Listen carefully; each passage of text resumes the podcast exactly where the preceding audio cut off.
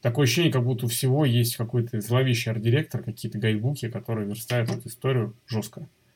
А на самом деле нет.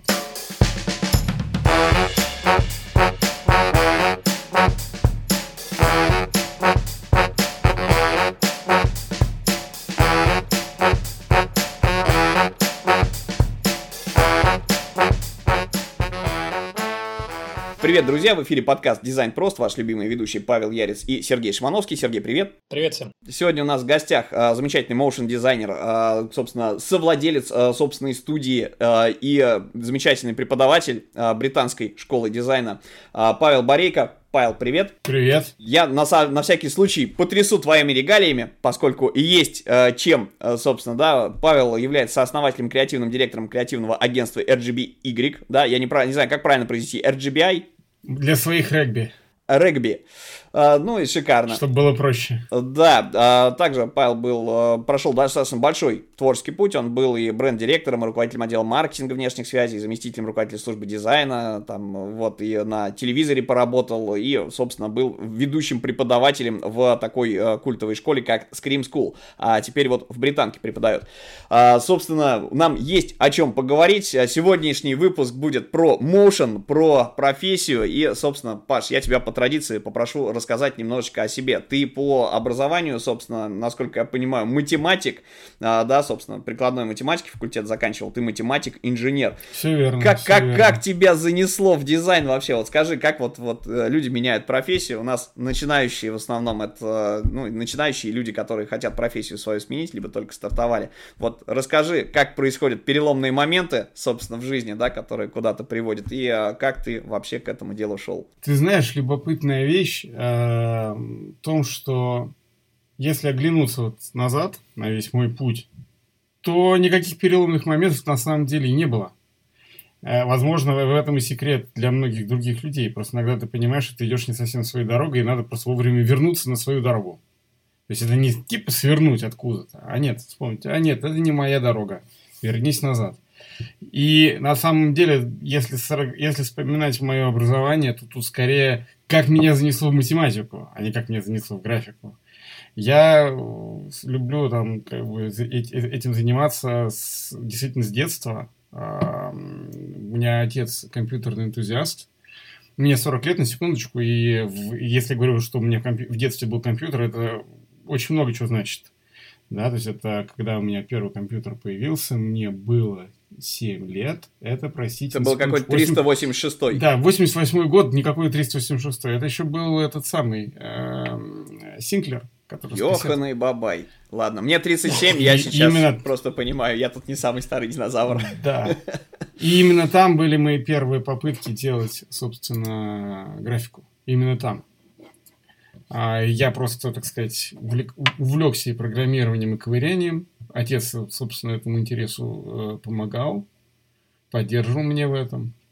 А, и, и это, на самом деле, первый коммерческий э, успех мой как графического дизайнера, а, потому что отец переводил игры на русский язык, я перерисовывал заставки. Mm-hmm. И переделал шрифты. То есть у меня была тетрадка в клеточку, размеченная там кодами, я перерисовывал эти буквы с английских на русский, и мы русифицировали игры ну, соответственно, какие-то ништяки за это получали. То есть я зарабатывал графическим дизайном уже 8-9 лет. То есть это вот все, нифига себе, это вот те самые штуки, которые на дискетах были еще на этих, на здоровых, короче. Я, я, я, дай бог памяти, у меня первые игры, которые я вообще помню, это там типа Принц Персии, Прихисторик, всякие там Змейки Тетрисы это и так уже далее. Круто, это уже старик. Это Что? уже круто, старик. Это уже следующий этап. Это уже следующий уже этап. приставки были. Раньше, раньше, раньше, с кассет там вообще Э, на самом деле очень крутые были игры, э, как минимум с точки зрения геймдизайна и геймплея, но это другая тема. Вот, и я действительно очень увлекался, там первые какие-то потуги, эксперименты в 3D я начал делать, наверное, в классе в пятом, в шестом. А, я бы даже... Э, ну, как я оказался в, математике? В математике? Просто, ну, на самом деле, я хотел заниматься не столько граф-дизайном, сколько играми. Я хотел заниматься графикой в играх.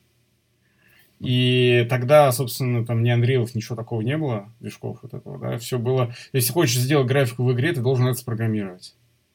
Я долго пытался понять, где это, где это мучить, мне сказали, иди вот на математику, вон там это мучить. Научат программировать, да?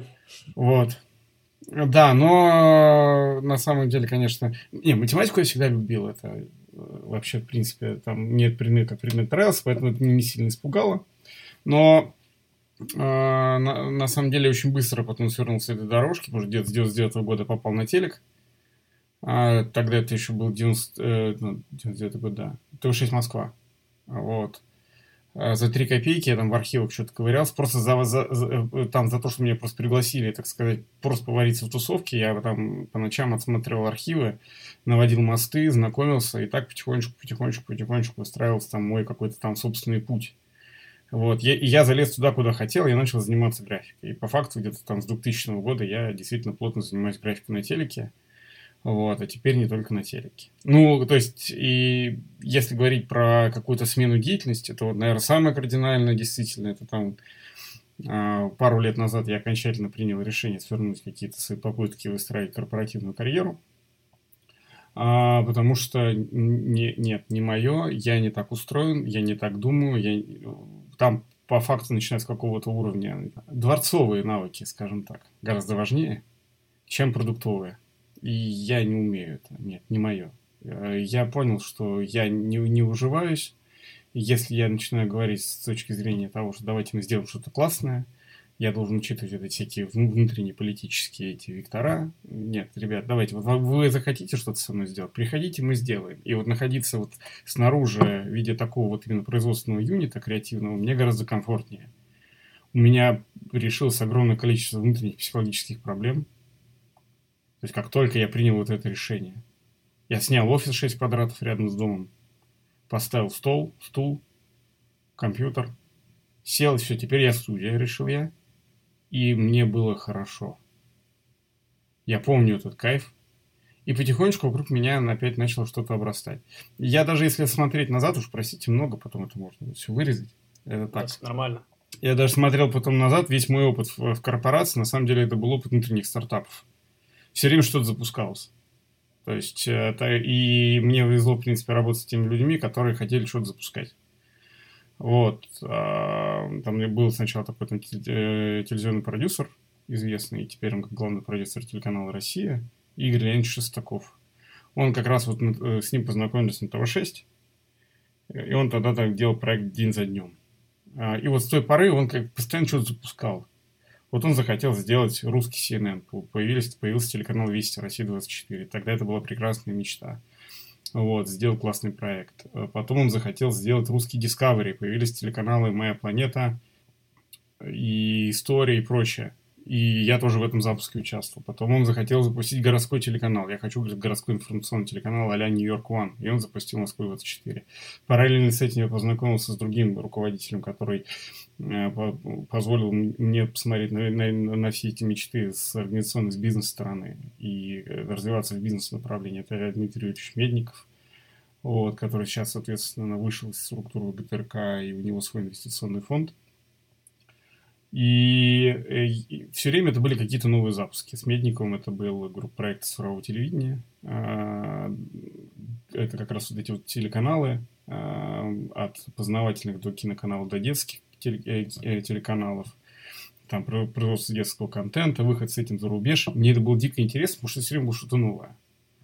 Я даже под этим соусом получил свое бизнес-образование в Лондоне, чтобы развивать его на международном рынке. Но в какой-то момент времени это все начало сворачиваться и включился, то есть вот этот рост закончился, и включился дворцовый режим. И в нем я себе не нашел. И понял, что лучше я пойду. Как-то это обоюдно случилось. Мы, мы, мы, меня как-то органически не нашлось там места, а я решил, что мне пора. Можно смело сказать, что ты в дизайне по призванию, да, наверное, уже? Абсолютно точно. Я по призванию в этой профессии. Ну, это классно, что не случайный я человек. Это... Видишь, как это эволюционный путь по прошел, да, не революционный, как у многих ломается, да, то есть из серии человек приуныл, mm-hmm. работает, не знаю, там охранником, условно говоря, да, там, или работает, да, какая-то такая должность, которая его не устраивает ни по а, личным интересам, ни по финансовым, как бы, да, и думает, как сменить а, резко, кардинально, да, проходя какие-то курсы, и вот все. Паш, на самом деле классно, ты здорово эволюционировал, а, действительно гармоничная, мне кажется, история.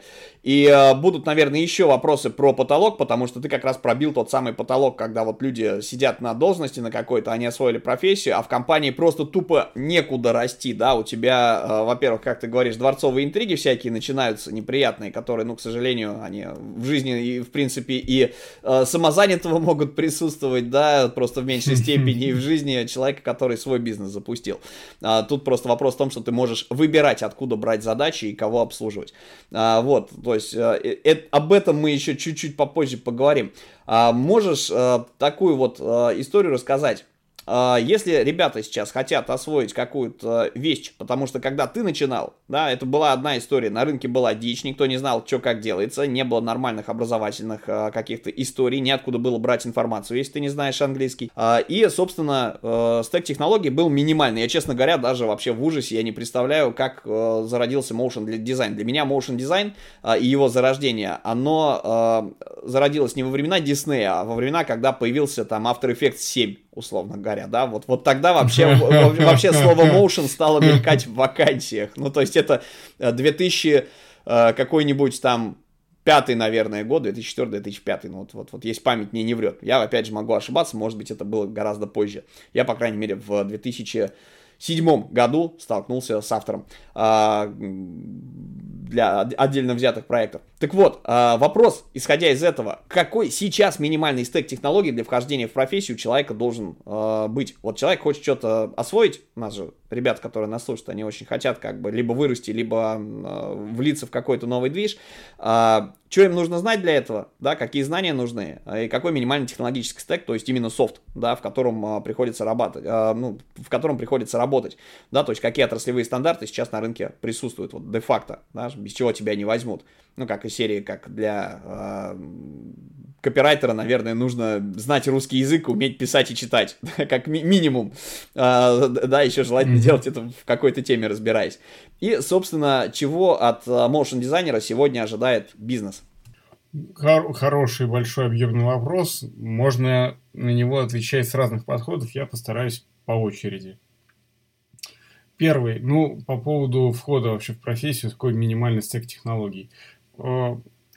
Есть точно абсолютно универсальный метод, а, который не, не зависит от, скажем так, э, фактуры, а логика, логика его сохраняется. Это метод маленьких там, побед, да, или как там спиральный метод. То есть нужно э, найти тот путь, который позволяет тебе очень быстро получить э, результат какой-то. Э, это многие люди входят в профессию э, Каким образом? Иногда, вот, в частности, на телеке так было всегда. Как появлялись ну, motion дизайнеры на телеке, когда не было школ. Это хороший пример. А сидишь ты такой, сидишь за компом, делаешь графику. Тут подходит к тебе монтажер, говорит, ух ты, прикольно а что ты такое делаешь? А, ну, тут заставку рисую. Он говорит, слушай, а это вообще сложно? Я говорю, ну, так, да, среднее. А можешь мне вот показать что-то? И так потихонечку втягивается, ты ну, что-нибудь там подкидываешь, и бац, рядом с тобой еще один человек вырос. Вот. А на самом деле именно этот метод потом мне помогал расти, потому что когда ты говоришь, там, вот 2007-2008 год, это то время, когда я уже агрессивно набирал людей на рынке, а их нет. И там кастинг происходил по методу, окей, ты знаешь, как включается компьютер, отлично, ты подходишь. Вот, дальше мы с тобой разберемся. И реально происходит обучение в, в, в бою, на задачах, простите уж за военные метафоры, я уже, Кирик, боюсь использовать, да. А, у меня много военных метафор, вот, они подходят для работы. Ничего страшного, мы, мы, мы не несем, э, да, каких-то этих самых, у нас абсолютно да. аполитичный подкаст для всех, так что, друзья, Хорошо. на всякий случай предупреждаем, Хорошо. что любые э, уп упоминания каких-то э, конфликтных на текущий момент, собственно, слов не несут под собой желание кого-то обидеть и оскорбить. Все, класс. Вот, а, то есть не, непосредственно в работе человек учится. И вот этот вот метод, на самом деле, он современный, там, образовательный метод, а, называется один problem solving подход, когда образование строится вокруг решения задач. Когда тебе не дают методу, на, вы вызубри ее, а потом думай, как ее применить. Тебе дают, говорит, вот, вот проблема, ее надо решить. Давайте обсудим, какие к этому могут быть подходы. По факту так учится вот и, и в работе. В целом для художественного образования этот подход правильный. Потому что, если вспомнить историю художественного образования в Советской России, там мастерские, да, в Хутамас, Хутаин, и до этого в том числе, это мастер подмастерье. Переходит под мастерье, и у мастера учится по мере работы. И таким образом формируются школы, да, направления. Вот. И, соответственно, нужно ну, начать что-то делать, какой-то быстрый результат получить. Место может быть очень разное. Ты можешь просто вклиниться в какую-то команду, начать делать что-то маленькое, чтобы потихонечку начать чувствовать процесс. Или, используя современные фреймворки, ты можешь очень быстро получить готовый результат. Сейчас, э, например, э, достаточно большое количество конструкторов э, там, и всяких инструментов, которые позволяют упростить работу, даже из стоков что-то собрать которая тебе позволяет быстро достичь результата. А потом ты понимаешь, что ты можешь что-то уже там как-то сделать лучше или переделать. Потихонечку начинаешь разбираться в инструментах. То есть вот именно, именно очень важно научиться быстро получать результат и дальше его уточнять. По поводу то есть рост снизу вверх от какой-то частной задачи к общему сложному портрету, да, пусть мастер подмастерье, назовем его так, тут все более-менее понятно. А вот если говорить про, там, наверное, последние там, 150 лет, а, там, а, вот именно развитие прикладных искусств, скажем так, да, это вот и английская, и, и немецкая школа, и наша советская школа, Э, э, прикладного искусства, да, тот же самый Баухаус. И, например, есть такой замечательный дядька Йоханнес Иттен, который э, у себя в школе ввел такой, там, вводил пропедевтику, когда нужно просто раскачать мозги. Нужно научиться чувствовать, как работают простейшие атомарные элементы да, визуальной коммуникации для решения каких-то там задач. То есть просто раскачаться. Это другой вход. То есть вот минимальный стек, да, он с одной стороны просто найди тот инструмент, который позволит тебе быстро получать результат, а с другой стороны э, раскрепости мозги. Э, ведь сейчас там, ну, видели наверняка примеры, когда там э, какой-то, по-моему, там достаточно взрослый художник, японский, по-моему, если ничего не путаю, делает картину в Excel. Был такой, да, товарищ. Да. Я со студентами часто спорю, что могу оформить телеканал с помощью PowerPoint.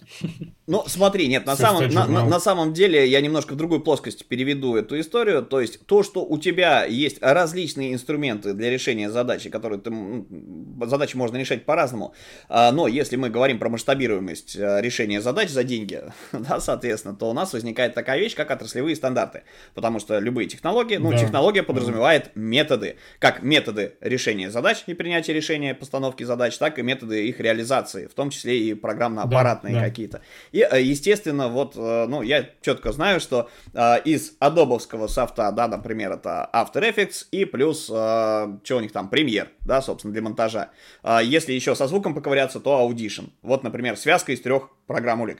А если mm-hmm. залезть, mm-hmm. поискать motion design сегодня, допустим, в текст вакансий, ты же когда будешь устраиваться на работу, ты не можешь прийти и сказать, а я офигенно оформляю телеканал в Excel Excel. Тебе скажут, чё? Ну, концептуально шикардос, как бы, да, ты молодец, но нам это зачем, а, да, то есть, а, и сейчас еще, как бы, там, всякие синки, да, соответственно, то есть, еще должен быть в запасе, в загашнике какой-то 3D-редактор, который удобоваримый, чтобы из него куда-то вот, чтобы встроить его в, в продакшн, в процесс, и, соответственно, а, различные, как бы, там, истории с технологиями, собственно, как это все поженить между собой. То есть, если вот про такие вещи говорить, что бы ты порекомендовал осваивать mm-hmm. сегодня, чтобы mm-hmm. завтра это пригодилось? Понятно, что mm-hmm. от, от отталкиваться, если ты умеешь решать задачи, а, да, то тебе останется только найти инструмент а, для того, чтобы этим инструментом их удобно решать, чтобы ты встраивался в конвейер в производственный.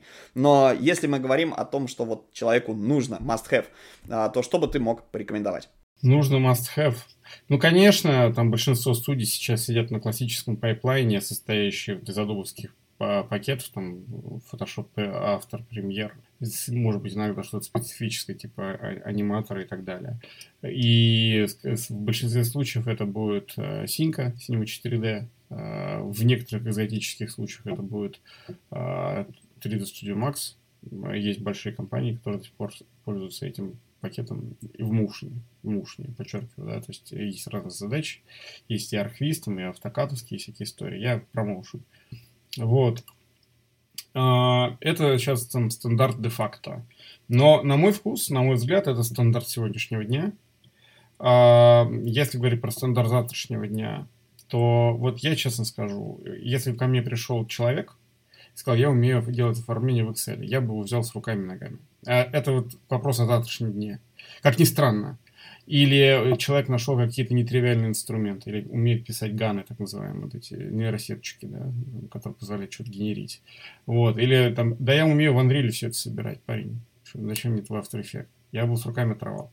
То есть сейчас э, вот эти стандарты как раз, а, они находятся в таком очень неопределенном статусе. А, причин несколько. Во-первых, технологии развиваются. Если вспомнить защиту дипломов у нас там в, в скриме тогда еще а, двух лет а, назад, то люди а, вполне себе использовали в одном, э, для продакшена классического ролика, помимо стандартных инструментов, использовали в том числе и Unreal, собирали какие-то сцены. Говорят, мне было проще это сделать в Unreal и отчитать. В Исинке я бы, говорит, на неделю просто бы засел с учетом еще времени расчета.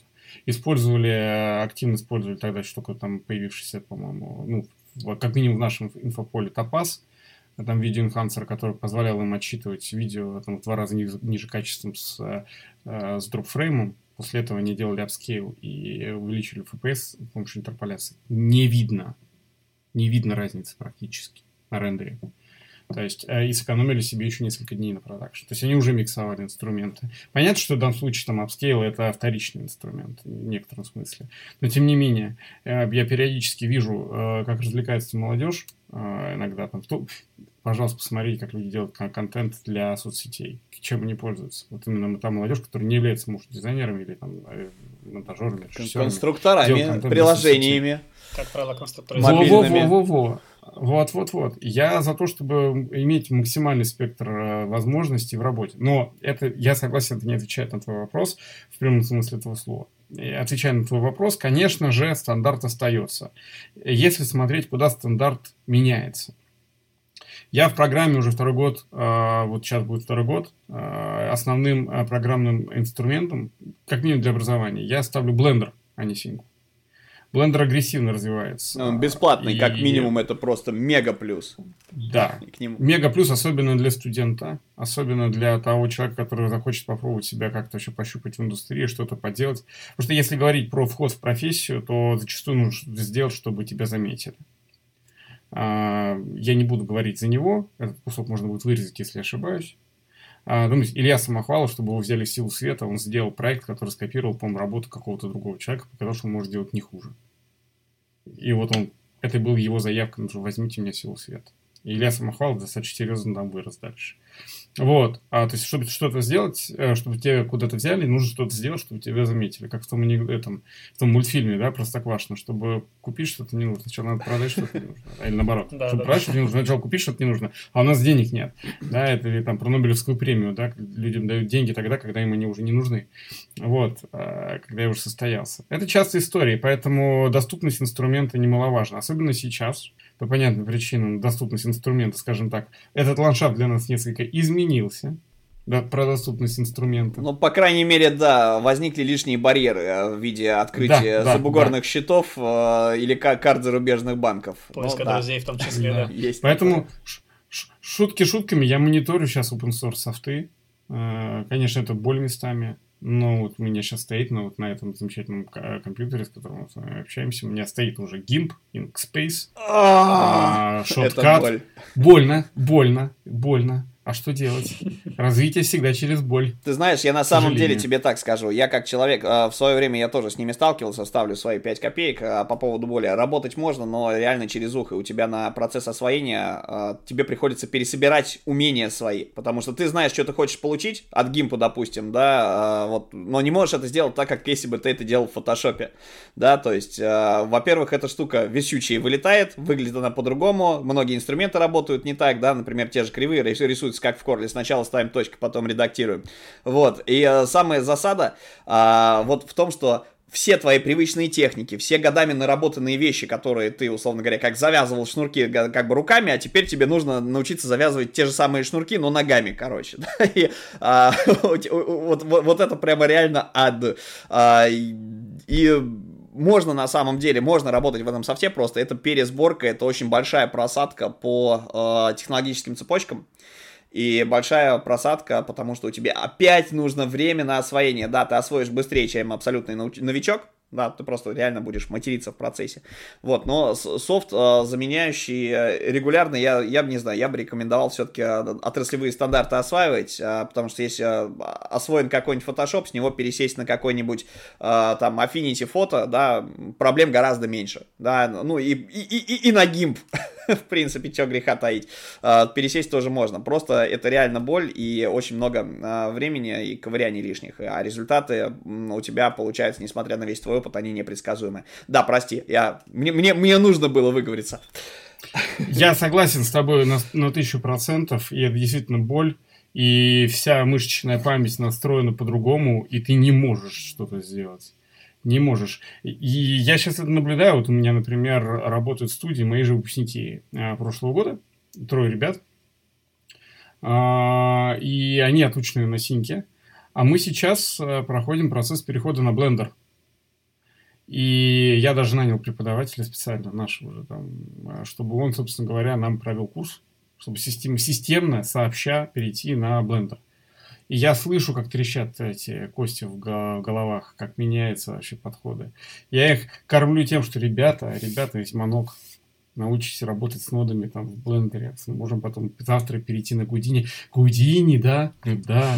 На, на самом ну, деле, ладно. если говорить про обучение, да, не когда у тебя висит проект, собственно, да, который на сроки выставлены, за него счет, счет короче, за него счет сформирован, да, собственно, что в эти сроки уложишься. Если говорить про обучение, то подход офигительный. То есть, насколько я понимаю, ты студент учишь не столько самому инструментарию, сколько думать головой, да, соответственно, формулировать задачи и э, разрабатывать самостоятельно пути их решения. Павел сейчас качает головой, он не говорит «да». Он качает да, да, голову, да, да, у нас не видео, у нас аудио подкаст. Видео, да. А, да, на самом деле это офиг... офигенно правильная история, а, вот, а, потому что действительно, блин, вот на, на рынке не хватает людей, которые учатся учиться, вот, все хотят готовые О, решения. Золотые слова. Да, все хотят решения готовые, которые можно брать, применять и зарабатывать этим денег, при этом не включая голову. А, кстати, давай, раз мы с тобой тему образования затроили, Затронули, еще да. раз, да, ладно, заговорил остановился. А мы не будем это вырезать. Пусть останется в выпуске. А, раз мы с тобой затронули тему образования студентов, давай как препод с преподом а, мы перетрем так о болях а, современного образования. А, вот смотри, а, есть разные форматы, а, да, и понятно, что зависит все во многом не столько даже от учебного заведения, сколько от преподавателя, его харизма, насколько он зайдет тому или иному студенту, да, соответственно, потому что материал один и тот же, один и тот же методически верный курс могут преподавать два человека, и один зайдет хорошо, и с ним будет легко общаться, человек не будет испытывать каких-то комплексов, условно, которые мешают ему в развитии, да, и будет понимать о, о чем препод говорит. А, другому не зайдет, другому зайдет какой-то другой человек с другим темпераментом. Так вот, а, давай сравним два, две вещи а, синтезные, офлайн онлайн образование, которое сейчас есть. Потому что сейчас есть, в принципе, все. Но люди, блин, во-первых, у нас огромное количество информации вокруг, и мы реально наших когнитивных а, ну, как сказать, да, на, наших э, мозгов зачастую просто тупо не хватает это все переваривать. Оперативная память, она переполнена каждый день. Причем там не то, что до, до образования. Тебе, чтобы добраться там, чтобы поучиться, у тебя же еще миллион вещей различных э, в течение дня происходит, а, перегружая тебя. Поэтому, а, вот, давай сравним офлайн он, э, и онлайн, чем, в чем плюсы и минусы, а, да, соответственно, как mm-hmm. их совмещать. И я бы, наверное, еще бы вот про более преподавателей перетер так как я на разных платформах а, преподаю, и не только преподаю, в смысле пишу курсы, но и проверяю домашние задания у студентов, да, и веду какие-то образовательные активности, а, у меня достаточно, достаточно большое количество людей прошло по техническим курсам. А, есть вот а, маленький неприятный такой нюанс, который я никак не могу отследить, но у меня создается впечатление, что вот а, люди а, от 18 до 25, я не знаю, как теперь это называть, это даже не миллениалы, это молодое поколение, которое сейчас готовится выйти на рынок, либо только вышло на произошло. А, да, оно разучилось учиться. То есть ощущение, что это проблема образования там средней школы, условно говоря. Потому что люди, которые приходят, они не знаю, они не знают, как включить компьютер, условно говоря, да, а, которые возрастные, там, а, ну, условно говоря, 30 плюс, таких тоже немало. А, у них возникают сложности, они делают много итераций, но у них почему-то, то ли они уже жизнью биты, имеют свой житейский опыт, но у них не возникает истории сложностей с тем, чтобы переделывать, модернизируя то, что они уже делают. Они достигают, как правило, они учатся медленнее, например, но они достигают классных результатов, и потом быстро разгоняются. А вот именно то, что, я не могу даже назвать это молодежь, супер молодые ребята, а, они в советское время не получали образование, да, то есть э, советское образование, ну, выше, на что оно было направлено раньше, да, чтобы человек научился учиться. А, да, то есть какие бы лекции не были, но людей стимулировали к обучению, да, то есть тебе прочли лекцию, иди сам нарой информацию, да, и вот у старшего поколения это осталось как-то, да, то есть они пытаются там логические блоки э, вытаскивать э, из всего этого, да, выстраивать какие-то цепочки обучения самостоятельно, да, себя в, в голове формировать, а, ну, условно говоря, молодняк, опять же, не весь, все частные случаи есть, да, как бы, но вот э, чем моложе люди, ну, как, знаешь, вот социальная парадигма, чем умнее технология, тем тупее люди, потому что не надо напрягаться, да, пошел в Google, решил, mm-hmm. там все ответы получил. Вот если у тебя э, какое-то такое ощущение, да, и что бы ты посоветовал и тем, кто возрастные, и тем, кто э, малыши, что называется, давай назовем их так, э, вот, то есть младшему поколению, э, что бы ты мог посоветовать, э, чтобы прокачивать какое-то критическое мышление, не знаю, как это назвать даже, да, то есть вот именно мыслительный процесс, учиться-учиться. Учиться учиться. Ну, учиться учиться действительно важно. Вопрос э, про образование, про подходы, почему у молодых так, он, мне кажется, выходит далеко за границы образовательные. Это вопрос еще, в принципе, восприятия мира. И да, мне сложно иногда находить общий язык там с представителями скажем так, э, людей, которые там, ну, поколение, которое там 20 лет разницы, это местами ощутимо. У меня есть там в студии тоже очень, очень молодые э, там, ребята, но я не могу сказать, что они там, не умеют учиться. Э, мне кажется, это вопрос мотивации во многом. То есть, опять же, если вспомнить, как мы начинали ход в профессии, то я был дико мотивирован разбираться со всем этим. Я был дико мотивирован, чтобы преодолевать какие-то барьеры э, и испытания. И во многом э, барьеры испытания в, в, в том числе участвовали в мотивации. То есть, другими словами, если какие-то знания есть, относительно доступны, и, и у меня есть свобода не идти какой-либо из, дор- из дорог, то и мотивация особо не возникает. А как только э, появляются какие-то барьеры, когда как, то есть возникает какая-то интрига, какой-то интерес, эта штука начинает тянуть. Потому как, я, я честно скажу, у меня нет готовых рецептов, но я пытаюсь э, в том числе создавать какую-то интригу, какой-то интерес, чтобы мне начали задавать вопросы. То есть вот один из ключевых, э, мне кажется, моментов в образовании, когда оно становится эффективным, в тот момент, когда у студента появляются вопросы. Если у студента вопросов нет, считай, что ты, вы потратили все вместе время впустую. То есть э, это скорее про это. То есть и тут это ответ на вопрос, а, а что поменялось в молодом поколении. Э, у них не возникает вопросов иногда в каких-то вещах. Это к вопросу критического мышления. Нет мотивации для возникновения, а не то, что у него их нет. Э, если посмотреть, как возникали субкультуры, особенно они возникали, когда вопреки, э, там вот эти э, творческие субкультуры, ну, не знаю, какой не возьмите, от э, музыкальных, художественных, даже вот э, там, где, как, э, причем не только там, где создавалось, создавался контент, но там, где он потреблялся, он был всегда очень творчески насыщен. И он создавался вопреки каким-то нормам и правилам, и канонам. И был при этом очень живой. У меня вообще есть на эту тему там отдельная, отдельная замута, что дизайн должен быть, ну, существует тогда, когда он живой. То есть дизайн – живой организм. И он там, где жизнь. И там, где жизнь, есть развитие, есть мотивация, есть желание что-то ковырять, пробовать, тестировать. Если э, ты спросишь мое мнение, что поменялось, Почему не критического мышления? Это означает, что среда, которая, в которой это происходит, это образование, она по каким-то по тем или иным причинам стала мертвой. Ну, То есть консервативная, ограниченная настолько, что там не возникает э, какого-то цимиса к развитию. То есть все привыкли Абсолютно жить в болоте, но типа это болото в рамочках, э, вот, которое не должно да. развиваться, потому что оно консервативное, и там есть свои устои, правила, которые не меняются, даже если в этом возникает необходимость. И что отличает молодое, молодое поколение от, от нас? А, мы вот были с тобой в переломном таком моменте, вот тебе 37, мне 40, а, в переломном моменте, когда вот этот ну, переходный да, период, и мне еще работало слово «надо». Я должен получить там среднее образование, я должен там, приносить домой там, пятерки, я должен там, получить высшее образование, чтобы получить. А как же без этого? По-другому же нельзя. А сейчас у ребят эта история такая, ну, и без этого можно. Мы не понимаем, зачем. Это напрасная трата времени. там э, не дают ничего полезного, актуального, они не верят в то, что эти знания могут пригодиться. Это, то есть, это вот и, именно нет жизни, нет движения, они в это не верят.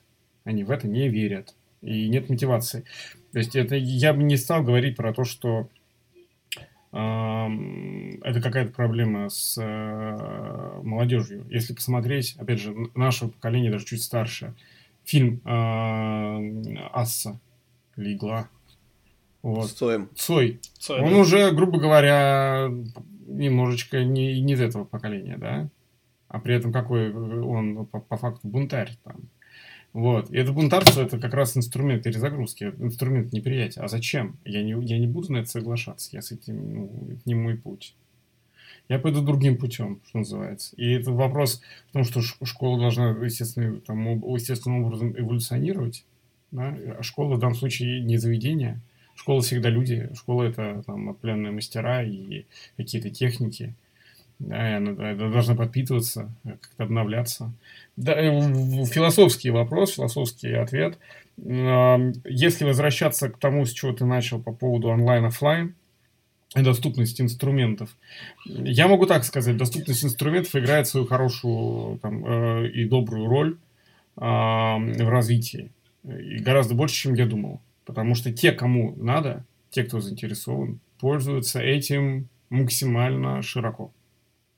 У меня вот абитуриенты, которые ко мне приходили, две трети из них э, до этого прошли как минимум пару коротких онлайн-курсов по направлениям, либо по техническим навыкам, либо каким-то еще нюансам.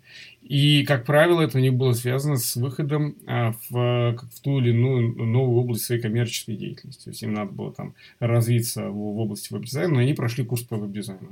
В моем времени такого не было, да, в моем, в, в, там, когда я начинал. Если я, мне нужно было сделать сайт, я просто заходил на сайт Артемия Лебедева, пытался посмотреть, почему он так это сделал или это, других источников информации особо не было. Вот, да, и пытался сделать что-то похожее. Просто методом копирования, что называется. Ну, смыслового только, а не эстетического. Вот. А сейчас ребята могут, окей, надо делать сайты, я могу этому научиться. Ребята делают там что-то фигме, я могу этому научиться. Есть какие-то курсы доступные, пользуются, пользуются. Я на самом деле мотивирую людей пользоваться этим. И если там часто могу слышать, что лучше или что хуже, типа онлайн или офлайн, я считаю, что нужен стек из онлайна и офлайна на разных этапах пути а, развития. И более того, иногда я буду мотивировать людей пользоваться какими-то специфическими узкопрофильными онлайн-курсами для того, чтобы прокачаться в какой-то отдельной выбор, выбранной области. Если говорить, в чем разница а, для меня между онлайном и офлайном. Онлайн э, – это, конечно, гораздо больше про тусовку.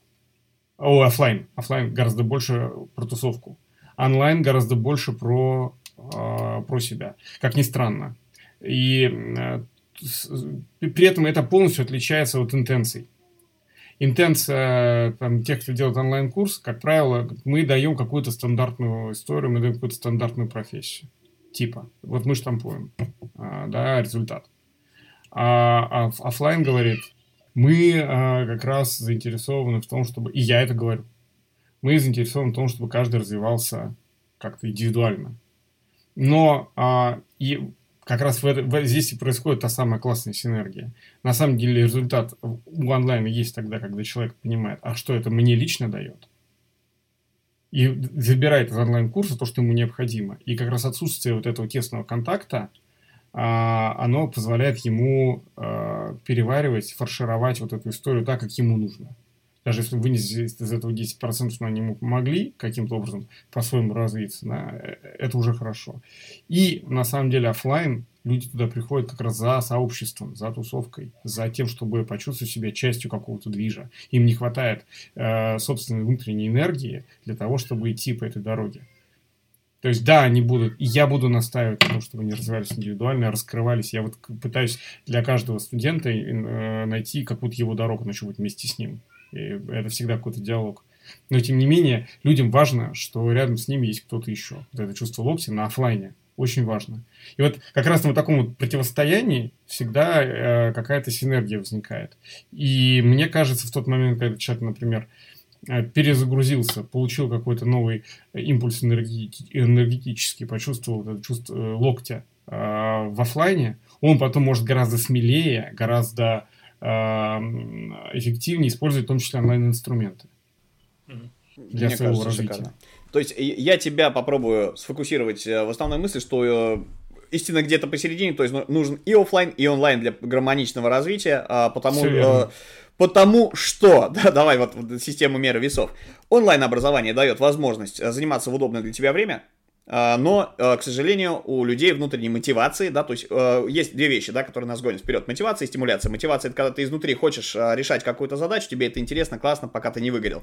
А стимуляция – это когда, условно говоря, у тебя, ты работаешь на дядю, который платит тебе зарплату, если ты не выполнишь в срок, ты получишь леща, короче, выговор, а еще хуже тебя уволят, не заплатят и так далее, да, то есть вот и, и под страхом этого человек в любом случае, когда кончилась мотивация, стимуляция помогает двигаться дальше. Это характерно для оф- офлайн образования, потому что если ты не будешь получать, э, собственно говоря, ну, даже не так, если ты не будешь участвовать в лекциях, да, посещать лекции, выполнять какие-то штуки, тебя отчислят. Ну, логично, да? То есть ты дальше не пройдешь. Логично. А, в онлайне а, такой а, барьер снят, и вроде бы это должно быть плюсом, но, к сожалению, опять же, если люди только онлайн занимаются, то им трудно, соответственно, вот с этим. А, их надо как-то бодрить, опять же, в онлайне, собирать в тусовки, проводить мероприятия, потому что само, а, сам, например, курс, а, он а, этого не даст, да? Человек перегорит, а, либо там, ну, будет как-то расхолаживаться, либо гнет его проблем, тоже такая неприятная вещь, что вроде бы можешь заниматься в удобное для себя время, но времени у людей людей нет, это парадокс такой. Чем больше ты работаешь, тем меньше ты зарабатываешь, то есть чем больше времени ты тратишь, а, да, как бы безрезультатно и бездумно, соответственно, тем меньше у тебя время на себя, на свое обучение и прочие штуки. Отлично, да, то есть офлайн замечательная штука, потому что дает тусовку и мотивацию э, со стимуляцией, а, собственно, онлайн история хороша, потому что удобно заниматься в удобное для себя время, можно пересматривать лекции, э, даже если ты как-то пришел с не особо трезвой, скажем так, головой, да, там, э, с вклокоченным мозгом, ты можешь пересмотреть все это дело. И вот, собственно, э, после, ну, не после, а совмещая эти два вида обучения, а, да, какие-то курсы, какие-то образовательные движи и э, прочие штуки, то человек развивается. Ну и плюс его профессиональная история, когда он все-таки приходит на работу, садится за компьютер и что-то делает. Шикарно!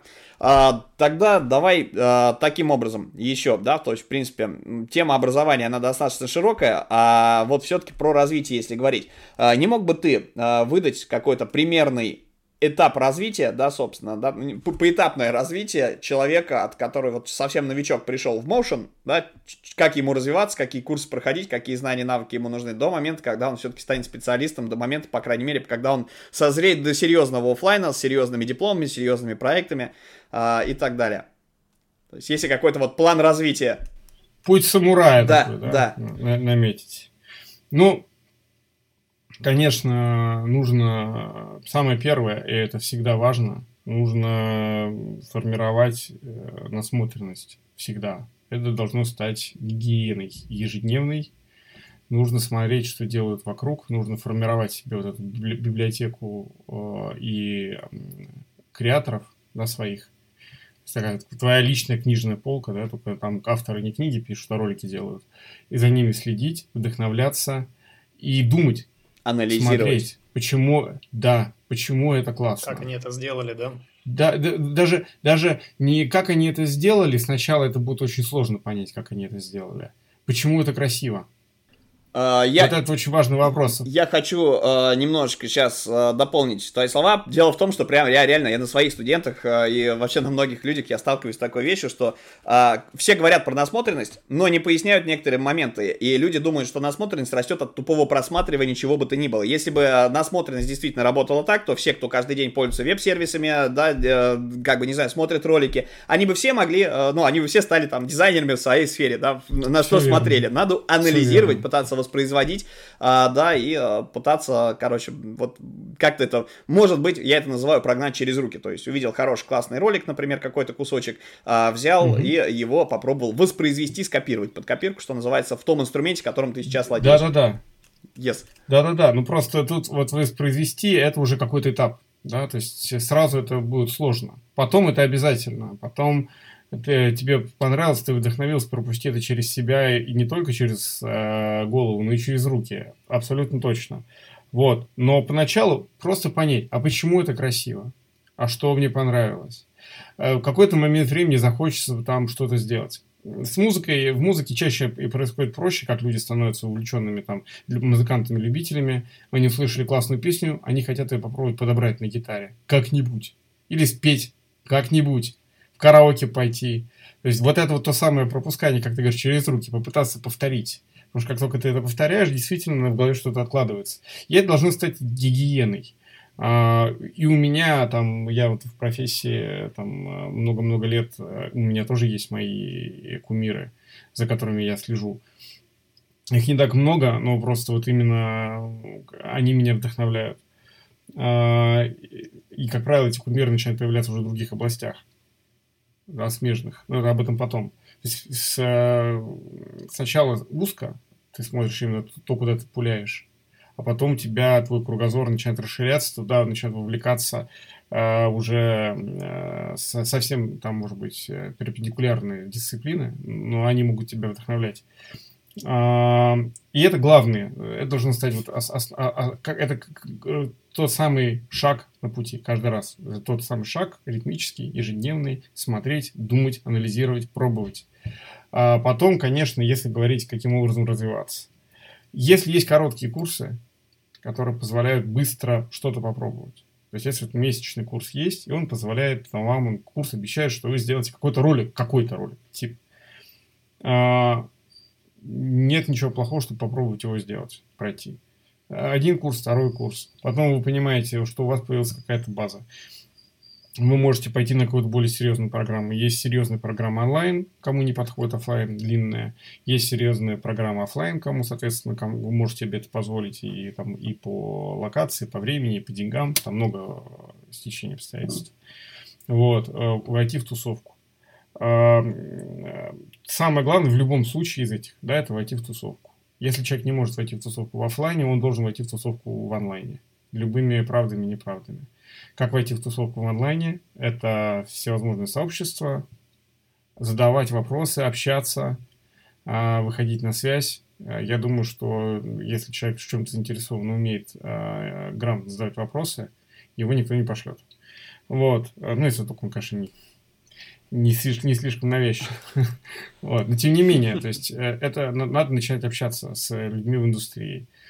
А, ходить на всякие САС, э, тусовки онлайн или офлайн, э, не пропускать, заводить контакты, следить за теми, кто тебе интересен, так, чтобы у тебя появлялся, появлялся прямой контакт. А, офлайн просто дает тебе автоматом. С онлайном сложнее. И тут как раз тут барьер, который дополнительный, который, может быть, кого-то простимулирует дополнительно.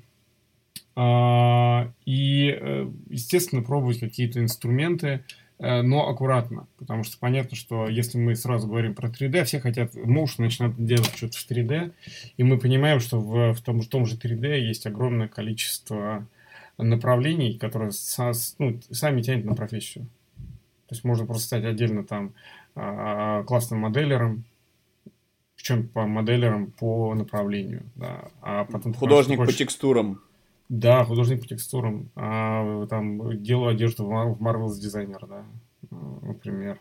Или э, там конкретный человек, который умеет делать персонаж, когда понимаешь, что сделал хорошего персонажа, тебе, черт подери, надо уметь немножечко рисовать, наверное, хотя бы знать, что такое анатомия. И тут... Как минимум, да. И так было, я думаю, у всех. Вот, так было у всех. И я это через эту боль проходил, и ходил на академический рисунок в том числе. А, вот, на занятия, чтобы хоть что-то научиться делать. И вот это вот э, приходы, когда ты смотришь, э, э, общаешься с человеком, а ты уже там несколько дней спал часа по два. И ты смотришь на человека, вот там, вот, который напротив тебя э, говорит, а ты уже видишь топологию у него на лице, сеточку такую вот. Вот, еще у меня там были приходы, когда я уже... Сколько в тебе полигонов в бороде, да? Да-да-да-да-да. Или вот когда ты сидишь на лекции, написал заголовок, а я уже с планшетом работал, да, написал заголовок очередной, очередного раздела, кликаешь на него, а он не раскрывается. Вот. Да-да-да. Все это знакомо, но это путь, да, это путь. Э, соответственно, погрузиться в это очень легко, вылезти из этого почти невозможно. Поэтому всегда нужно вот уметь отходить от листа и понимать, а в какой-то момент времени я должен из этого что-то собрать. Я всегда должен получить какой-то результат. Вот. Результат может быть как готовый ролик, если я motion дизайнер, один сам в себе. Или это запчасть, я нахожу возможность реализовывать какой-то конкретный узкий навык. И это тоже способ войти в тусовку. Если я научился неплохо, например, конкретно э, что-то скульптить, или, например, художник по текстурам, и у меня вроде это неплохо получается, я вот научился это копировать. Это хороший способ научиться хотя бы начать предлагать это как услугу кому-то. И в этот момент войти в коммуникацию. И потихонечку через это расти. Вот. А это также позволит тебе там, получить, это к вопросу о поиске работы. А, одна из проблем нашего рынка труда в том, что э, ну, вакансии формируют HR. Они приходят такие, как сидит там ордир, он там у него там 100-500 там дел, башка пухнет, все не то, все некрасиво, не вставляет, дедлайн сгорает, приходит к моему HR, говорит, тебе же нужны люди, да, мне нужны люди. Что, что должен уметь дизайнер? Ну, что-нибудь там... Все. Все, там, да, отстань от меня. И там, и HR начинает писать там, пакет, владение пакетом Microsoft Office, владение пакетом Adobe, там, э, Creative Cloud, там, Creative Suite, а, владение там Cinema, там еще там что-нибудь еще напишет, Майю напишет, Soft вспомнит, еще что-нибудь напишет. Такое полотенце. Но беда же, она же не в этом, согласись. Беда в том, что собеседование будет дизайнеру, а потенциальных кандидат, кандидатов отбирать HR, а не ордир. В том вот числе, в и в том числе в этом, это как следствие. Это все звенья одной цепи. И, а на самом деле, вот ну, конкретно вот э, сейчас там Аргиру нужен человек, который просто ну, там у, у, умеет, я не знаю, там симулить, например. Или наоборот, он просто умеет хорошо аними, анимировать, ключики расставлять в авторе. И все. И это его путь в профессию. Потому что на самом деле выйти на высокий уровень, когда ты собираешь вместе, а, он нетривиальный, и, не, и он всегда немножечко свой. Но всегда через какое-то мастерство в, в отдельных этапах. Я шел всегда через продукт. А, то есть я понимал, что в какой-то момент времени я знаю, что я хочу получить, но у меня не получается. Я понимаю, что, например, я начал моделить лицо, и понимаю, что меня это хреново выходит. Или, например, мне нужно смоделить, я меня, там, замок для какого-то графики. Я понимаю, что сейчас я потрачу на эту неделю, я не хочу, я ленивый. Я понимаю, что я не... Нет, нет. Я нахожу того, кто... Я помню, познакомился, там, со мной учился в институте. А, Женя Серегин его звали такой. Человек с огненно-рыжей бородой. И на. А я тогда уже, типа, я уже на телеке работаю, все дела, я же уже дизайнер. И я говорит, а он вот человек умеет там моделить тачки, и хочешь, он тебе наспорт сейчас э, за час тачку смоделит. А если дашь ему день, у тебя двигатель внутреннее сгорание смоделит. Ну, это, секундочку, 2000 год как раз, например. Говорит, да ладно, гон. Не может такого быть. И, и наспорт там на бутылку пива, там, заходим в комнату, там, какой-то тусовки, и он начинает, на моих глазах он моделит, я смотрю на это, у меня так челюсть так... И после этого я с ним работал.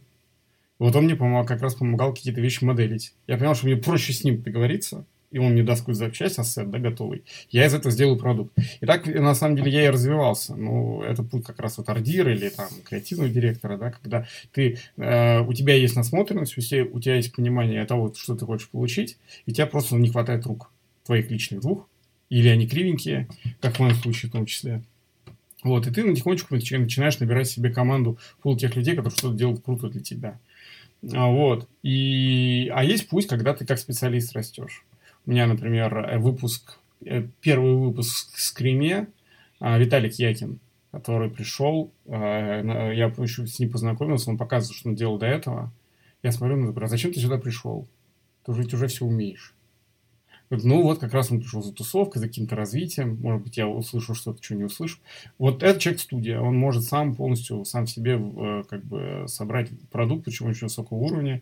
Сейчас он в LA, в этом, Universal Everything, по-моему, работает, что не путаю. А, или нет. Ну, в какой-то клевой студии там работает. Не суть важно. Да. А, отлично. А, тогда можешь а, сделать следующее. Мы смотрим, мы озвучили кучу боли и путь развития. А, ты в британке ведешь свой курс в текущий момент. Я правильно понимаю? Все верно. Какой-то поток. А можешь про него немножечко рассказать? Вот какие подходы ты там применяешь а, для людей, а, которые к тебе приходят? То есть вот э, как, ты их развиваешь, какие фичи у твоего курса есть, и ну вообще о чем он. Ну, понятно, что промоушен. Да, курс британки, motion design, а, это сейчас часть вот, российских депо а, британки а, в области цифровой коммуникации дизайна. Он, это курс наследник скримовской программы, просто в скриме больше нет моушена, потому что скрим теперь про игры. А дизайн перешел туда, куда ему положено перейти, он перешел в британку. И он туда встроился. То есть, если раньше программа была а, про, про, про, про то, чтобы попробовать сразу за два года академических хватить все, что нужно motion дизайнер, там даже были какие-то азы, там, э, э, типографика и композиция, там еще что-то, да, там работа с цветом, то сейчас подразумевается, что человек, который приходит на программу motion дизайну, он этим уже обладает. То есть там чуть-чуть изменились входные параметры. То есть какие-то азы в дизайне уже должны быть в голове. Вот. И потому что именно учит именно motion дизайн. Это дополнительное профессиональное образование. Оно им становится. Э, длительность курса, вот, вот первый год запуска экспериментальный был год, сейчас мы там отставили, что должно быть полтора, год очень мало, потому что только на софт уходит очень много времени на освоение. А, помимо софта я выделяю не, не один, не одно направление развития, а пять направлений развития, чтобы стать полноценным специалистом. Они на самом деле так или иначе во всех курсах затрагиваются, но никто их не формулирует как самостоятельные направления. А я считаю, что если их проговорить, да, дашь имя, начнешь привыкать, да, вот, то вот как раз тот самый случай. А, это, безусловно, технические навыки владения софтом, и это, а, там, к сожалению или к счастью, главное профессии. Не можешь что-то сделать, если ты не умеешь кнопочки нажимать, ты не станешь музыкантом. Вот. А, но также второй немаловажный, а на самом деле первый, это творческая составляющая, творческое развитие, это понимание того, как motion работает сам по себе, это развитие как раз э, умения там э, делать историю, сторителлинг пресловутый, э, это умение создавать эмоцию через картинку, творческие, чисто художественные навыки, это, э, это там, темпоритм, монтаж. Э, я на самом деле туда включаю, там, частично техническое, частично творческое, но дисциплина идет как творческая, это работа со звуком. Я считаю, что motion и звук это должны себя идти бок о бок желательно возникать одновременно, а, плюс-минус. А, и это, безусловно, креативность, развитие креативности. У меня, соответственно, как минимум три преподавателя разными языками, плюс я на полшишечки. Говорим про креативность, про разные подходы. От триза до каких-то техник э, шаманских, там, а как, как креатив происходит, не знаю, у Дэвида Линча, там, или еще какой-нибудь там Ларса фон Триера, не приведи, господи. Вот разные методы. И есть, соответственно, люди, которые потратили на, на изучение этих методов время. Я, очень, я сам слушаю. Варить то сейчас читает моим студентам, я с удовольствием слушаю, что она рассказывает. Мне интересно дико. То есть у, у твоих студентов ты тоже учишься? Я учусь и у студентов, и у своих же преподавателей. Э, э, а, об этом я еще отдельно скажу, что я, я рад учиться, иметь возможность учиться у своих студентов. А, э, я за этим отчасти вот пришел как-то раз э, сначала в Screen School за тем, чтобы хантить людей, а теперь я там, в Британке, потому что у меня есть возможность учиться самому. А, и немножечко о программе там важные вещи скажу. Это вот пять, как я сказал, пять векторов развития. Творческое мышление, креативность, да, художественное видение. Технические навыки, второй, это владение инструментом, владение ПО. Третий, это те самые пресловутые софт-скиллы, это эмоциональный интеллект, это работа в команде.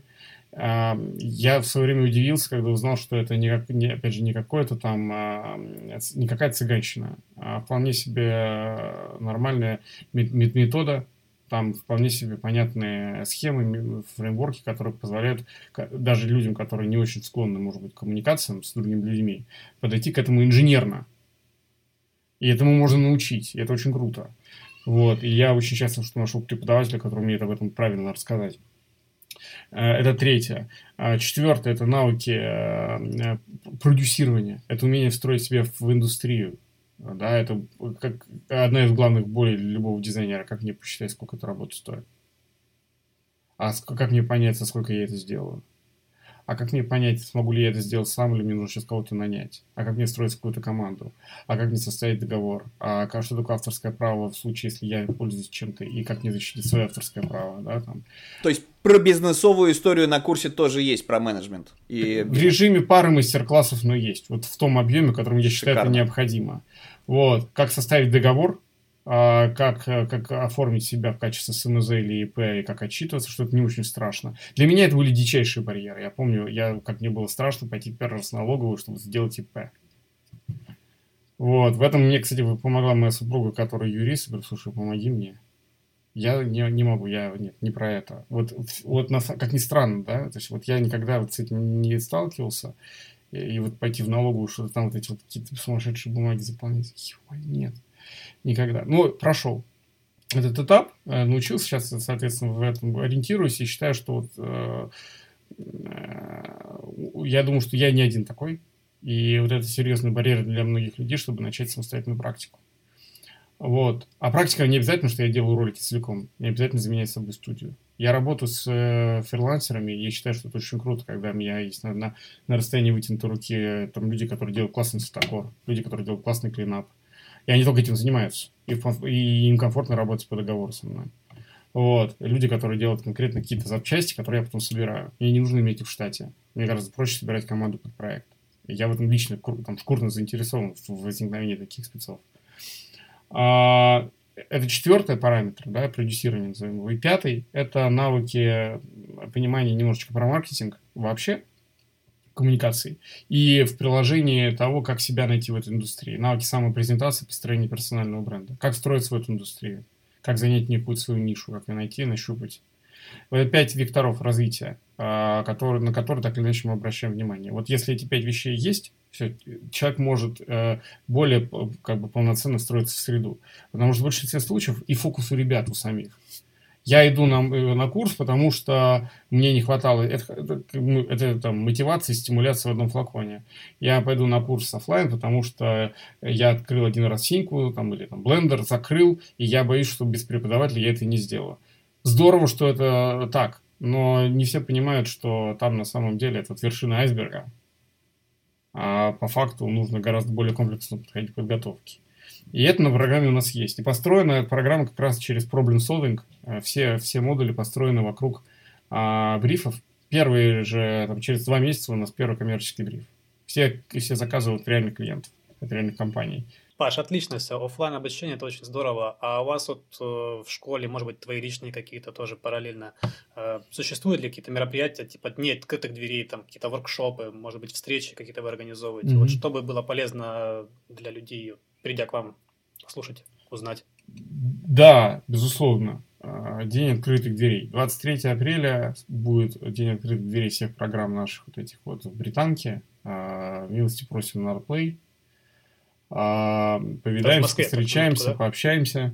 Я расскажу более подробно о программе, смогу ответить на какие-то вопросы. Я надеюсь, даже ко мне составит компания несколько выпускников наших, чтобы так тоже можно было обменяться опытом. И такие мероприятия проходят регулярно, а, но в последнее время реже. Ковидные дела, а раньше были постоянно какие-то тусовки, устраивались какие-то там прогоны, там, и, и открытые лекции. У меня есть несколько там открытых лекций, которые я с удовольствием читаю. То есть, да, и движ есть, и я думаю, что сейчас, если очередной волны не будет э, ковидной, то... А где искать информацию? Да, может, да, может, дашь нам ссылки, мы просто в, по, опубликуем в описании к подкасту для ребят, кто заинтересовался, кто вообще интересует, да, чтобы мы могли, чтобы они могли по -по полазить и посмотреть, короче говоря, твои лекции. Ефим, выручай. Да, да, я подкину ссылки, и их можно будет публиковать. Окей, друзья, мы обязательно разместим э, в описании к выпуску ссылки на всякие ништяки и плюшки от Павла, потому что, ну, на самом деле, прикоснуться не то что к самому Павлу, а просто к бренду британки, что называется, это очень круто. Когда я учился, я с 2006 до 2012 года получал э, дизайнерское образование в МХПИ, э, было два учебных заведения на слуху. Это британка и WordShop, соответственно, да, там Communication, как так они назывались на тот момент. Э, ну, как бы воркшоп были у нас тоже а, в гостях, а, собственно, но а, вот в свое время британка это было нечто такие, знаешь, небожители, потому что это было офигенно круто и нереально дорого, потому что вот это единственное, что знали, ребята делают нереально круто, но нереально дорого, и все боялись, думали, а вдруг там то же самое, да, а теперь есть возможность в онлайне посмотреть вообще, об чем речь и какие интересные вещи проходятся, то есть в любом случае это тусовка, которая формируется на рынке, и э, она очень тесно переплетена действительно с образованием, потому что большинство ребят, которые сделали карьеру, да, там, имеют какое-то ползнание, они с удовольствием ими делятся, собственно, на рынке, и далеко не всегда в каких-то супер дорогих или платных историях, курсах и так далее. Есть реально общие движи, какие-то мероприятия, да, соответственно, в которых можно поучаствовать, чтобы влиться в тусовку, как Паша, собственно, всем советовал. Слушай, ну мы, наверное, можем очень долго разговаривать на этой теме, и, в принципе, тем очень много, которые можно было бы озвучить, но, к сожалению, по времени мы уже ограничены. Вот, может, под концовку посоветуешь какие-то ресурсы, книги, э, что почитать, что посмотреть нашим слушателям, очень часто интересно. Книги, книги. Ну, я честно скажу, у меня э, была целая там дизайн-библиотека, я ее в офис притащил, надо, кстати, вытащить будет от, как-то от, а, отсюда, оттуда, то есть. Э, у меня книга вообще отношение такое, что они должны ходить по рукам, то есть у меня нет такого вот собственничества в отношении книги. Если у меня есть какая-то классная книга, у меня возникает дикое желание ее поделиться. Вот. А, но там книги все, как правило, очень специфические от просто подборок по художникам, которые лично мне интересны. Я считаю, что книги по искусству must have. А, как бы, и смотреть на что происходит в современном искусстве обязательно. Просто вот э, это и, э, и классика, и современная история искусства, понятно, это вообще даже не обсуждается. И по какому-то субкультурным каким-то течениям, да, там, э, просто, даже просто если там есть книга с какой подборка муралов, я ее, скорее всего, куплю. Вот. Это смежные дисциплины. Я буду рекомендовать читать всевозможные э, инженерные какие-то книжки, которые там, ну, просто интересно читать. Э, но какого-то конкретного такого списка, вот вы должны прочитать эту книгу, станете motion дизайнером, у меня нет. Во многом я объясню почему. Вот мне советовали какие-то книги, вот, Паша, вот хочешь читать, пойти там, не знаю, там, в маркетинг, в бренд-менеджмент, вот почитай, это там Котлера должен обязательно прочитать, это стратегический бренд-менеджмент или еще что-нибудь. Ну, окей, я прочитал.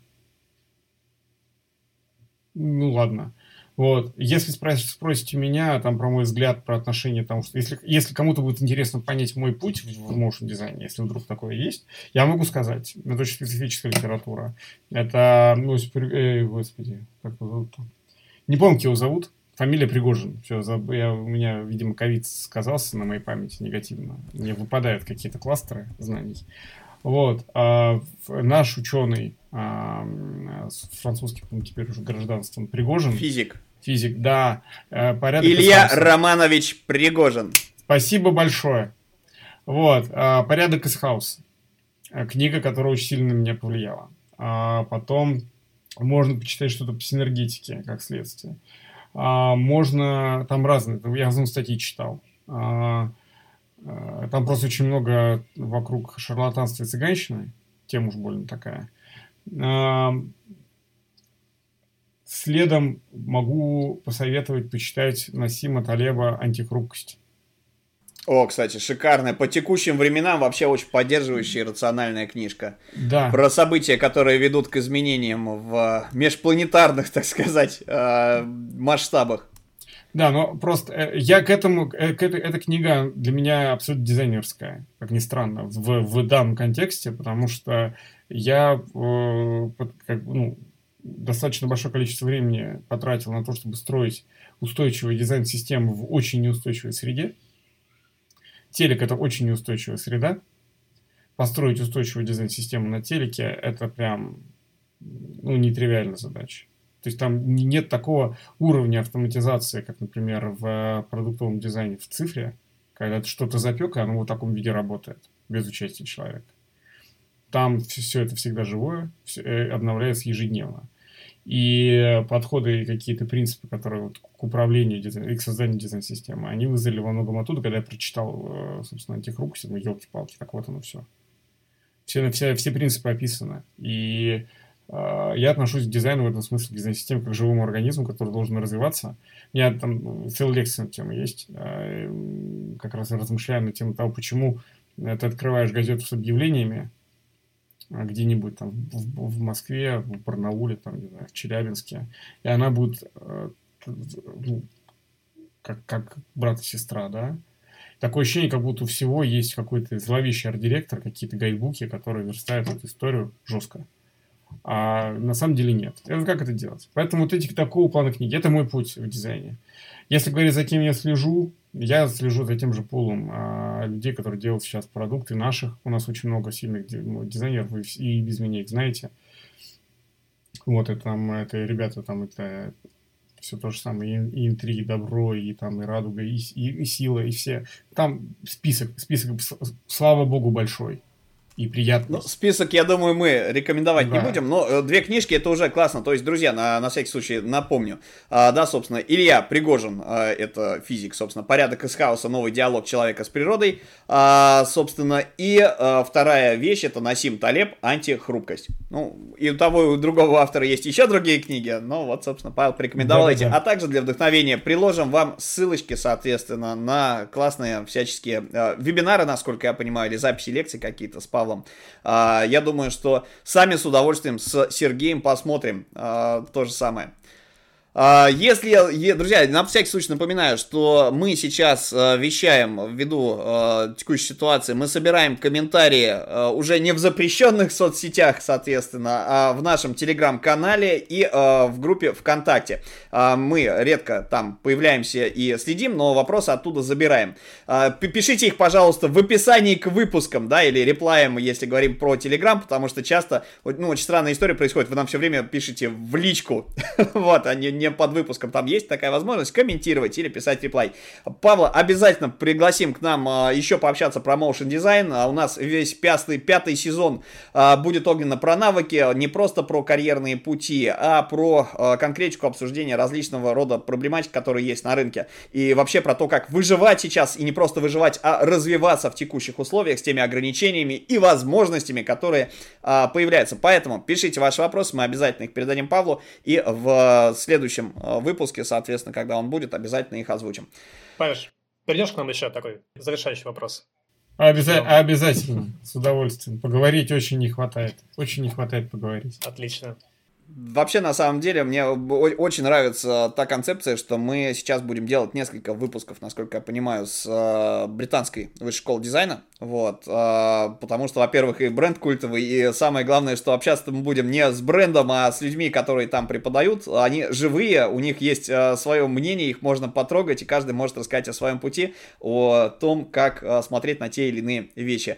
Ну и э, если нужно будет записать какой-нибудь, не знаю, э, проподкастить что-нибудь, э, собственно, о ваших мероприятиях, обязательно тоже зови нас в гости. Вот, может быть, мы тоже там что-нибудь с Сергеем зачтем за, за, за дизайн подкастинг и прочее. Ура, спасибо большое, ребят. Спасибо за общение. Друзья, с вами был подкаст Дизайн Прост. А, Павел Ярец, Сергей Шимановский. И в гостях у нас был сегодня великолепный моушен дизайнер, преподаватель и владелец а, собственного агентства Павел Борейко. Спасибо за внимание. Всем пока. Спасибо. Да, пока-пока.